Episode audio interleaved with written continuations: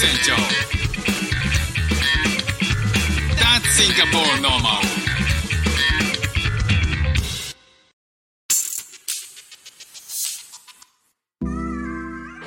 どうも副船長です。シンガポールで4歳と5歳の息子の子育てをしている主婦です。このチャンネルは子育ての話や英語学習の話海外生活で面白いと感じた日本との文化や価値観の違いそこから改めて感じた日本のすごいところなんかをお話ししております。ちょっと今日はですね、ざわざわ、えー背景がしてると思うんですけど、今日はですね、あの、カフェにおりまして、えーカフェから収録をしております。今日はですね、あの、まあ、シンガポールの、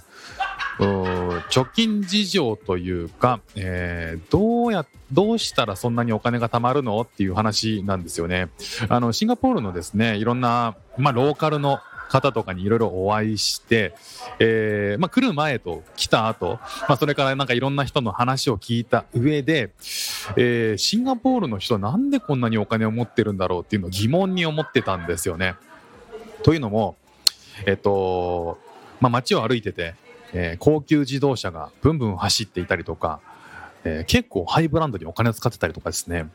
あのー消費に関しては結構贅沢にしてる印象があるんですよ。あとは海外旅行にバンバン行ってたりとかね。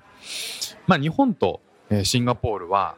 えー行ける海外のあの量とか、えーその近さも全然違うってこともあって、まあ、特にこう、えーアジア圏シンガポールっていうのは割と行きやすい、環境にあるんですけど、まあ、日本はですねあの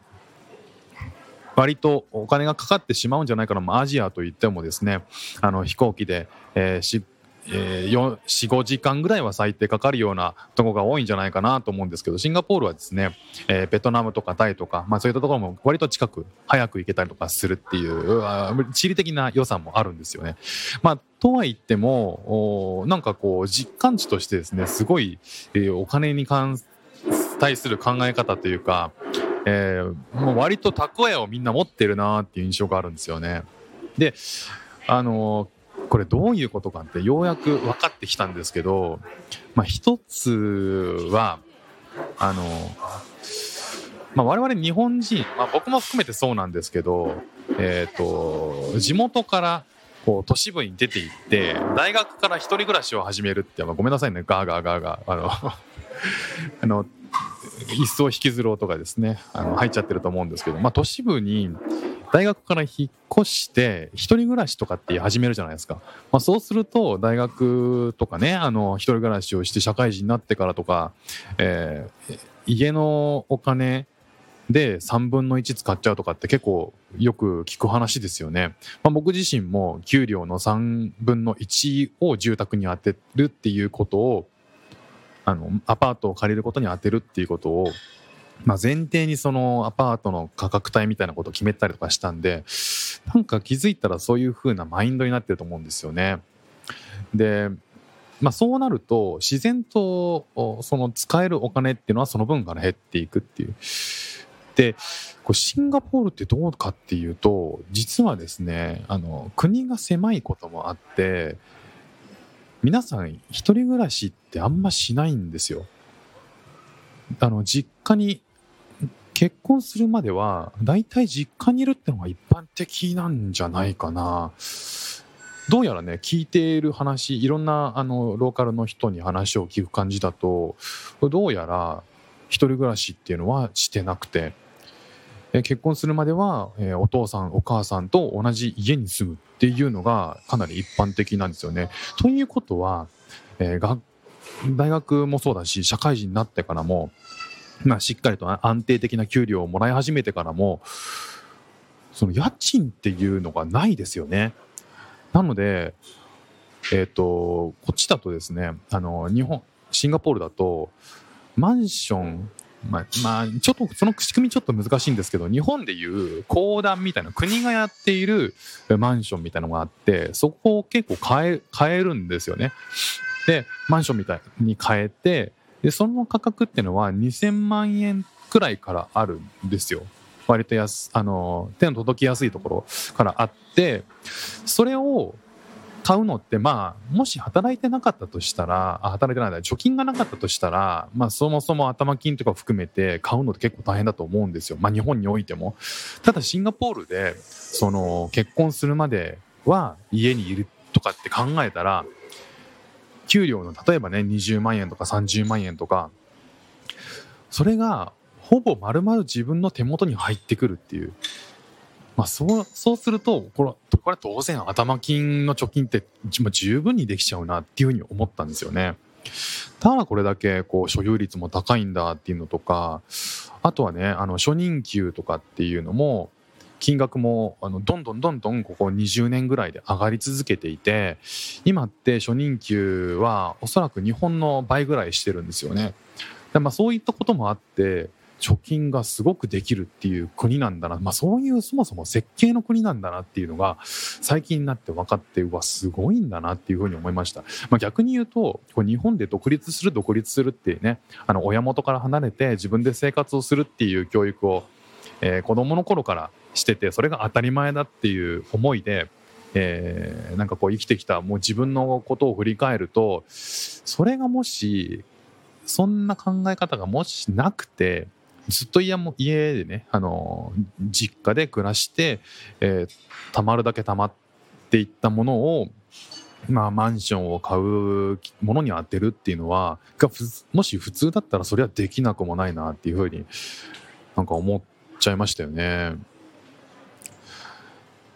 あとはねあのその住宅を買っても、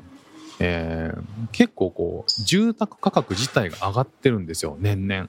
でそうすると購入したそのマンションを売却する時には売却益が出るっていう仕組みにもなっててまあ仕組みっていうかそれはもうあのそのどんどんこう物価が上がっていくことにこう地価も上がっていくっていうのがたまたま連あのあるのでそうなってるっていうのもあるんですけどまあねなんかこう20年30年こうずっと上がり続けているっていうもうものすごい安心感はありますよね。買える時にその、うん、マンションが買える時には買える年齢になった頃にはもう貯金があってでその貯金でマンションを買える時に買ってそうするとこう、えー、上がり続けていった、えー、あのマンション価格でもって、えー、数年後とかまたもうちょっと大きい部屋が欲しいなと思った時にそのマンションを売ってまたそれを元手にマイナスにはならなそうだからそれを元手にさらに、え、貯金を増や増やした貯金とプラスでもうあの新しいものを買うとかっていうふうになんかすごくこうプラスプラスでもうなんか悪いことないんじゃないかなっていうふうに思っちゃいますよね。実はなんかこう中華圏っていうのが割とこう日本と結構違う発想なんでそのそのお金に関する発想というか価値観みたいなものがで日本っていうのは割とこう一人暮らしを始めて独立して、えー、自分のお金は自分で作るみたいな財は自分で築くみたいなのって結構当たり前じゃないですか。で僕も含めてそういう考え方って普通だと思ってたんですけどどうやらねあのこっちに来ていろいろ話を聞いて思うのは、えー、そのお金を家族で作る家族で守るっていうその一族で守るとかっていう考え方が強いんですよ、ね、だからこう一人で、えー、お金をゼロから作る生み出すっていうことっていうのがそこまでこう重要視されないっていうのが実はあってうわこれ全然考え方違うなと思いました。だからあのー、一代で、えー、資産を築いてるっていうよりもあのお金を持ってる人ってのは親の代おじいちゃんおばあちゃんの代とかから、えー、資産があってでそれを引き継いで引き継いでっていうことで今に至っていくっていうだからそういう人たちっていうのはもう人生楽勝っていう感じが、えー、冗談じゃなくあるらしいんですよね。だからこう働くっていう考え方も別に本当にお金のために今日食べるお金がないわけじゃないっていう状態で、え普通に給料をもらって働くっていうことが、うん、そういう人たちにとってはまあスタンダードらしいんですよ。だからねあの日本にいると今日のお金は自分で稼がないといけないね。あの未来のために貯金していかなきゃいけない、えー、子供ができたら養育費とか大変ああの教育費とか大変だし、えー、将来どうなるんだろうっていう不安な中で、えー、ただ今日今日がむしゃらに働くっていう感覚なんですけどどうやらねこうそうでもないのが中華圏の、えー、まあ、また全然日本と違うすごい面白いとこなんだなっていうだからそれもねあの国のデザインも結構違っててその相続する時にそのシンガポールもそうなんですけど中華圏って相続税がかからないもしくはめちゃくちゃ安いんですよね。日本ってかなりかかるじゃないですか。その、どのくらいだったかな ?3、40%ぐらいかかるんじゃないかな。そのぐらいね、こう、相続をするってことも大変なんですけど、まあそういうふうに相続ありきの、えー、ありきで資産形成をするっていうこととかっていうのは、まあ、こっちに来なければまず分かんなかったしでそういう価値観のもとでそうお金ってどう思うっていうのがまずあの合わないっていうか感覚が全然違うんだなっていうことをこう思いました。だからねこう世界でお金の価値観とか基準みたいなものってお金の世界でも国によって全然違うんだろうなっていう